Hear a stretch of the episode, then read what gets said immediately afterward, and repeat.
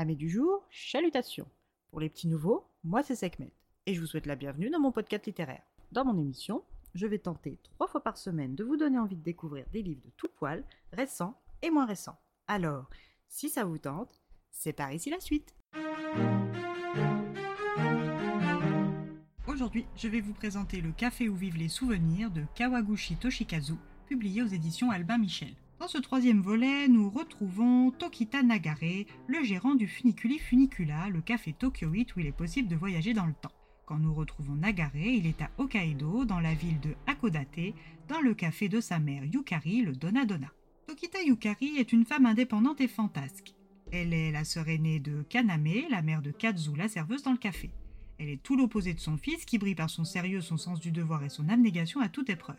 Yukari, fidèle à son caractère, est partie aux États-Unis sur un coup de tête il y a deux mois, laissant derrière elle son café et ses clients désireux de voyager dans le temps. Son employé à mi-temps, Ono Reiji, ne voulant pas être payé à ne rien faire, tient le café en son absence, qui est situé dans un quartier touristique, mais il a vite demandé de l'aide à Nagare. Ce dernier, n'appréciant pas l'attitude désinvolte de sa mère, est venu prêter main forte à Reiji le temps que sa mère termine son aventure américaine. Comme le funiculi funicula est avant tout un endroit fréquenté par des habitués, il a laissé la gérance à un couple d'amis, Fumiko et Goro, ainsi qu'à sa fille Miki, chargée des voyageurs temporaires. Mais pour faire voyager les clients du Donadona, il est parti accompagné de Kazu, Koku et Sachi. Kazu est la mère de Sachi, 7 ans et demi, la dépositaire du don du voyage par les volutes de fumée de café. Au Donadona, comme au Funiculi Funicula, il y a ses habitués, dont Matsubara Nanako, une amie d'enfance de Reiji, l'employé de Yukari. Elle étudie à l'université de Hakodate comme Reiji, sauf que son amie d'enfance veut par-dessus tout devenir humoriste et s'installer à Tokyo, et ce malgré les nombreux échecs qu'il connaît audition après audition, alors qu'elle veut une vie stable, ce qui crée des mini-affrontements entre eux. Parmi les habitués, il y a aussi Murahaka Saki, une psychiatre à l'hôpital de Hakodate. Depuis le matin, une jeune femme est attablée au Donadona et parle avec la jeune Sachi en pleine lecture du livre prêté par Nanako, super populaire en ce moment chez les étudiants, et si le monde devait s'effondrer demain en 100 questions. Cette femme n'a pour le moment pas exprimé son envie d'aller dans le passé, mais Kazu sait que c'est pour cette raison qu'elle est là, avec sa fille Nanako et Saki. Comme au Funicuni Funicula, un fantôme résident occupe quasi toute la journée la table du voyage, et avant de pouvoir s'y installer, il faut attendre sa pause pipi unique de la journée. Seto Yayoi est une orpheline qui a beaucoup souffert de l'absence de ses parents morts dans un accident peu de temps après ses 6 ans. Ballottée donc l'entente, elle a fini en foyer. Son souhait est de retourner dans le passé pour passer un savon et se plaindre auprès d'eux. Le deuxième voyageur est un humoriste montant, Todori, du duo comique Porondoron. Avec son complice de toujours, Ayashi Dakota, ils ont tout récemment remporté le Grand Prix de la comédie. Depuis cette victoire, il n'a plus le goût au travail ni à l'écriture de sketch. S'il s'est battu pour obtenir ce titre glorieux de l'humour, c'est uniquement pour réaliser le rêve de son épouse Setsuko, morte 5 ans en amont.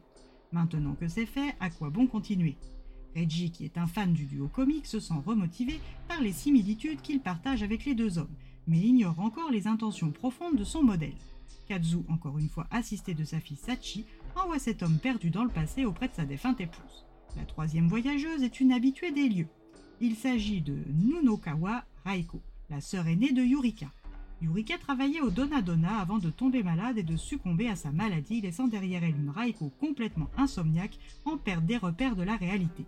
Raiko vient toujours au café attendre sa sœur ou demander de ses nouvelles à Saki et Nanako.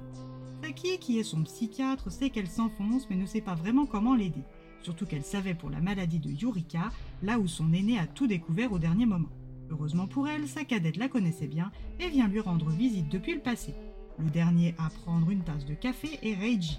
Lui qui ne comprenait pas bien l'intérêt de s'asseoir sans pouvoir se lever, pour aller dans le passé sans pouvoir rien changer concrètement du présent, le tout en risquant de devenir un fantôme pour l'éternité si le café n'est plus chaud pour le voyage du retour. Va enfin saisir l'importance de simplement dire les choses aux personnes que l'on aime, car personne n'a la certitude de vivre un jour de plus, on repousse parfois des choses au lendemain sans se rendre compte que demain ne viendra peut-être jamais. Reggie a enfin réussi une audition et va pouvoir commencer sa nouvelle vie tokyoïte. Mais quand à son retour à Hakodate, il ne voit pas sa meilleure amie Nanako, il s'interroge et c'est Kazu Sachisaki et Nagare qui l'informent. Nanako est partie aux États-Unis subir une greffe car elle souffre d'une anémie aplasique acquise depuis plusieurs années. Cette maladie est une atteinte des cellules souches de la moelle osseuse qui entraîne une diminution de la qualité de cellules présentes dans le sang. Kazu lui confie une lettre de Nanako et Reiji réalise qu'en fait, il a toujours été amoureux d'elle et doit lui parler immédiatement pour savoir si c'est réciproque.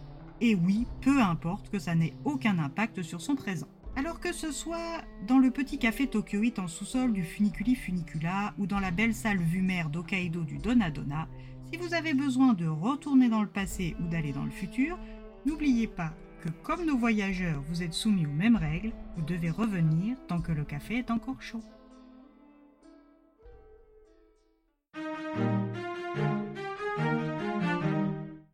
Plaisir livresque encore une fois renouvelé grâce à Monsieur Kawaguchi. Comme avec les deux titres précédents, c'est encore une fois un coup de cœur. Une plume poétique et touchante qui vise toujours juste. Et bien voilà, j'en ai fini pour aujourd'hui. J'espère que cet épisode vous aura plu et vous aura donné des nouvelles idées de lecture. Si vous souhaitez découvrir d'autres petits bonbons littéraires tout droit sortis de ma bibliothèque, je vous retrouve le samedi 2 mars prochain pour un nouvel épisode. Et si d'ici là je vous manque de trop, n'hésitez pas à me rejoindre sur mon compte Instagram, les lectures de Sekhmet. Je vous y attends. Sur ce, chalut les amis et à la prochaine!